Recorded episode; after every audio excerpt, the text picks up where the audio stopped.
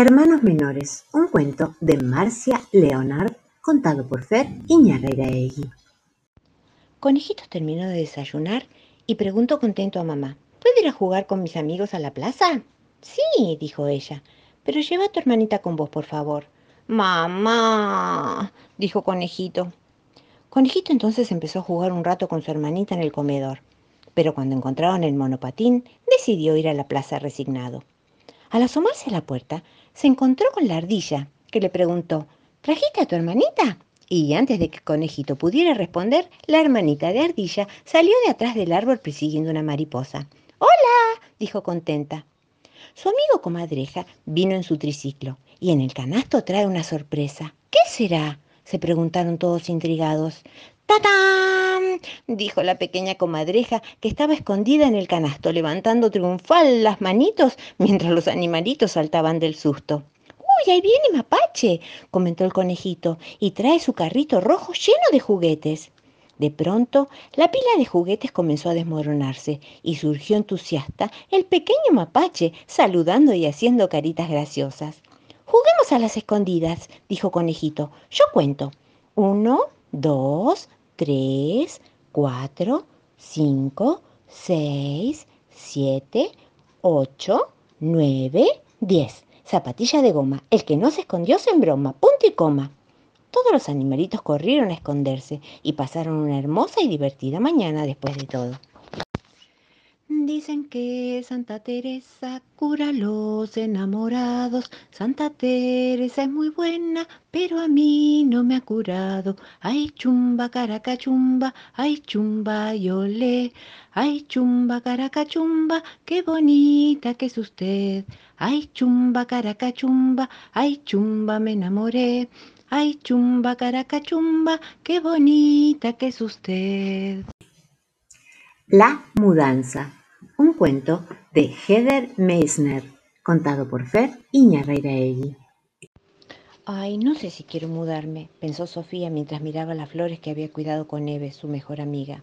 Voy a extrañar a Eve y a mis plantas. ¡Crash! ¡Bang! ¡Nos vamos! gritaba Andrés y tiraba sus autos adentro de una caja. La mamá levantó a Fígaro, el gato, y dijo, es hora de irnos. El auto estaba repleto, llovía. Eve le alcanzó a Sofía un osito de peluche azul. Toma, llévate esto, le dijo, y saludó hasta que se alejaron. Andrés cantaba y Fígaro maullaba. Sofía abrazó al osito. El papá condujo varios kilómetros. La casa nueva estaba vacía y tenía ecos. Los hombres de la mudanza entraban y salían con cajas. No había cuadros en las paredes, no había cortinas en las ventanas y los muebles estaban todos desordenados. Ya estamos, ya estamos, gritaba Andrés. Esa noche Sofía se sintió sola y tuvo miedo. Antes compartía la habitación con Andrés, pero ahora una puerta golpeaba, las cañerías hacían ruidos y de pronto escuchó un lloriqueo. Las tablas del piso crujieron y sintió pasitos. Iba a gritar cuando oyó una vocecita que decía, ¿puedo dormir con vos? No me gusta estar solo. Bueno, dijo Sofía con alivio. El próximo día la mamá se dedicó a vaciar los canastos y papá colocó las lámparas. Andrés no podía encontrar su auto verde. ¡Ay, me lo dejé allá! lloraba. Tenemos que volver. Te voy a ayudar a buscarlo, dijo Sofía. Buscaron en todas las habitaciones y encontraron, pero encontraron un libro lleno de polvo en un armario, una cadenita de plata debajo de la alfombra, dos soquetes detrás de la estufa. Bajaron al sótano, que era frío y húmedo, y ahí encontraron una bota vieja, muchas telas arañas, pero el auto verde no apareció. Veamos en el jardín, dijo Sofía. Se abrieron paso entre los yuyos hasta una fuente. Una rana saltó al agua. ¡Plop! Los pájaros revoloteaban y gaznaban. Fígaro se asomó entre las plantas. Andrés descubrió una hamaca y Sofía empezó a amacarse mirando el cielo azul. Cuando volvieron a la casa, la habitación de Sofía había cambiado. Ya tenía las cortinas y los ositos de peluche estaban sentados, uno al lado del otro sobre la cama, como en la antigua casa. Sofía fue a ponerse las zapatillas, pero le faltaba una. Al arrodillarse para buscar la otra, vio que el autito verde estaba dentro de esta. ¡Lo encontré! gritó. ¡Lo encontré! Al día siguiente todos fueron de compras. Sofía eligió pintura rosa para su habitación y Andrés eligió un dibujo de tractores para empapelar su cuarto. La mamá compró vajilla y repasadores amarillos para la cocina. Papá compró una perforadora y una caja de herramientas. Ya volvían para el auto cargados de paquetes cuando Sofía se paró frente al sector de las plantas. ¿Qué pasa, Sofía? le preguntó papá. Ella no contestó, no podía, apretó los labios para no llorar. Y el papá la miró y encima de los paquetes dijo fuerte, alto, alto, alto, nos estamos olvidando de algo. Entró al negocio y volvió con dos bandejas de plantas de flores y aromáticas, como las que había en la vieja casa. Gracias, dijo Sofía, y le dio un beso. Sofía y el papá trabajaron en el jardín. ¿Podemos ayudar? preguntó una nena asomada a la verja. Sofía aceptó. Hola, soy Ana y él es Jorge, mi hermanito, dijo la nena. Y entre todos cavaron la tierra para poner las plantas y el papá cortó el césped. Papá, tenemos nuevos amigos, dijo Sofía muy contenta. Ya estaban todos muy felices. Duérmete, mi niño, que viene la vaca con sus cachos de oro y sus pies de plata. María lavaba, don José tendía y el niño lloraba del frío que hacía. Duérmete, mi niño, que tengo que hacer? Lavar las mantillas, ponerme a coser. Señora Santana, ¿por qué llora el niño? Por una manzana que se le ha perdido. Venga usted a mi casa, yo le daré dos, una para el niño y otra para vos. La familia de la soga, un cuento de Graciela Montes contado por Fer Iñarreira Egui. La familia de la soga era muy unida o por lo menos muy atada. Juan de la Soga y María de la Soga se habían atado un día de primavera con una soguita blanca, larga, flexible, elástica y resistente, y desde ese día no se habían vuelto a separar.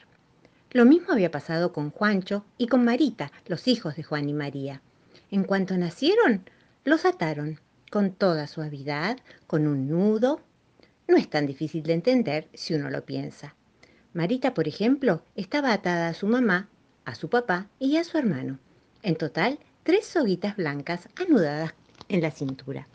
Y lo mismo pasaba con Juancho, y con Juan, y con María. Claro que no era fácil acomodar tanta soga. Había peligro de galletas, de sacudidas, de tropezones, pero con el tiempo se habían ido acostumbrando a moverse siempre con prudencia y a no alejarse nunca demasiado.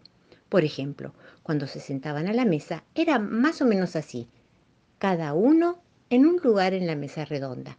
Y cuando se acostaban a dormir, y así cuando salían a pasear los domingos por la mañana, los de la soga eran expertos en ataduras. La soga con que se ataban no era una soga sino más, de morondanga. Era una espléndida soga, elástica y extensible.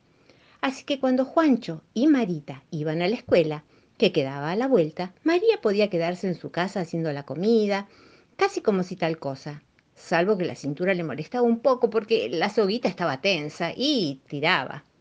Lo mismo pasaba cuando Juan iba al taller, que por supuesto quedaba al lado. A la hora de la leche no era raro ver a María, Marita, Juancho mirando la televisión mientras tres sogas se tironeaban un poco hacia la calle porque el papá todavía no había vuelto. De un modo o de otro, los de la soga se las arreglaban. Aunque claro, había cosas que no podían hacer. Por ejemplo, Juancho nunca había podido salir a dar una vuelta a manzana en sus patines. Y eso era bastante grave porque Juancho tenía un par de patines relucientes con rueditas amarillas. Pero ¿qué soga podía aguantar una vuelta a la manzana en patines?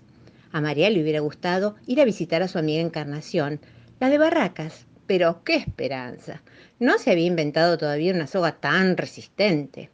Eso a María le daba un poco de pena, porque era lindo charlar con Encarnación de tantas cosas. Y Juan también. A Juan le hubiera encantado ir a la cancha a cantar a lo loco un gol de ferro. Pero no, no podía. La soga no daba para tanto.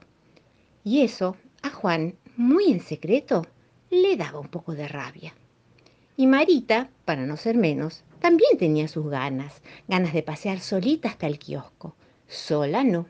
Ahí estaban las sogas, las tres soguitas blancas flexibles y resistentes. Y así siempre, por años. Cuando una soga se ponía vieja, deshilachada o roñosa, la cambiaban por otra nueva, blanca y flamante. Los de la soga ya habían gastado más de 15 rollos de soga de la buena y habían gastado muchísimos rollos más de no haber sido por las tijeras brillantes de mamá. Bueno, en realidad la tijera brillante siempre había estado ahí, en el costurero, hundida entre los botones y los carreteles, pero nunca había brillado tanto como esa tarde. En una de esas porque era una tarde de sol brillante como una tijera. Los de la soga estaban, como siempre, atados. María cosía un pantalón gris y aburrido. Marita miraba cómo María cosía. Juancho miraba cómo miraba María a Marita. Juan miraba a Juancho mirar a Marita, que miraba a María, que cosía. Y la tijera brillaba. Cada tanto María la agarraba y tristras cortaba la tela y mientras cosía miraba las soguitas enruladas en montoncitos blancos sobre el piso. En realidad María nunca había pensado mucho en las sogas. Ahora de pronto las miraba mejor, las miraba fijo y se daba cuenta de que les tenía rabia. Entonces sucedió, por fin, lo que tenía que suceder de una vez por todas. María agarró la tijera y ¡tristras! No cortó el pantalón gris, cortó la soga una soga cualquiera, la que tenía más cerca, y después otra soga, la tercera, la cuarta, las cortó todas. Y Marita y Juancho cortaron una cada uno. Las soguitas cortadas se cayeron al piso y se quedaron quietas. Pobrecitos de la soga, no estaban acostumbrados a vivir desatados. Al principio se asustaron muchísimo y casi, casi salen corriendo a comprar otro rollo. Pero después Juan dijo en voz baja, casi, casi que me iría a la cancha de ferro que hoy juega con River. Y María dijo en voz alta, casi, casi que me iría a visitar a Encarnación la de Barracas. Y Juancho corrió a buscar los patines de rueditas amarillas. Y Marita dijo, chau, y se fue al kiosco del andén a elegirse dos revistas. Esta vez los cuatro de la soga pasaron cuatro tardes, todas distintas. Se volvieron a encontrar a la noche. Estaban cansados, porque no era fácil andar solos y por cualquier lado. Juan y María se abrazaron muy fuerte y se contaron cosas. Juancho contó, mientras se desataba los patines, que en el barrio tenía un amigo que no se llamaba Juan, sino Bartolo. Marita contó que junto al kiosco del andén siempre había campanillas azules y geranios rojos. De la soga no hablaron más. ¿Para qué iban a hablar de la soga una gente tan unida? Yo soy Simón Simón, un negrito de carbón, carbón. Quiero cantar, reír y bailar y dar vueltas sin parar. Yo soy Simona, Simona, una negrita muy mona, muy mona. Quiero bailar, reír y cantar y dar vueltas sin parar. Sana, sana, colita de rana. Si no sana hoy, sanará mañana. Sana, sana, colita de gato. Si no sana hoy, sanará en un rato. Sana, sana, colita de rana. Si no sana hoy, sanará mañana. Dos monitos. Un cuento de Sam Tapling contado por Fer y Egui.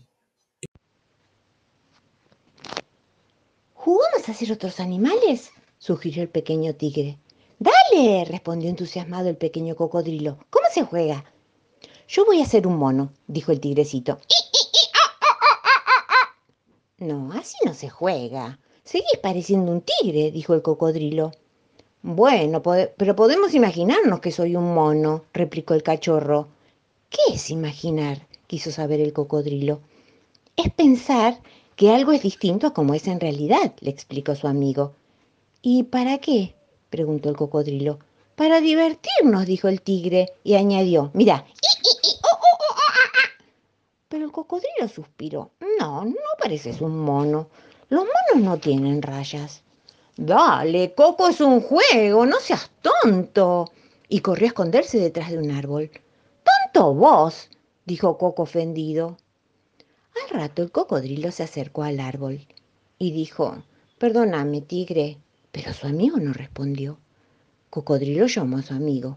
Tigre, dale, tigre. Pero el cachorro seguía sin responderle. ¡Oh, oh, oh! decidió gritar el cocodrilito. No soy un cocodrilo, soy un monito. ¡Uh, uh, uh, ¡Qué bien! exclamó el tigre. Yo también soy un monito. Y los dos monitos salieron a correr por la selva en busca de aventuras. Masa morra morra, quita la modorra, que sí, que no, que ya se me quitó.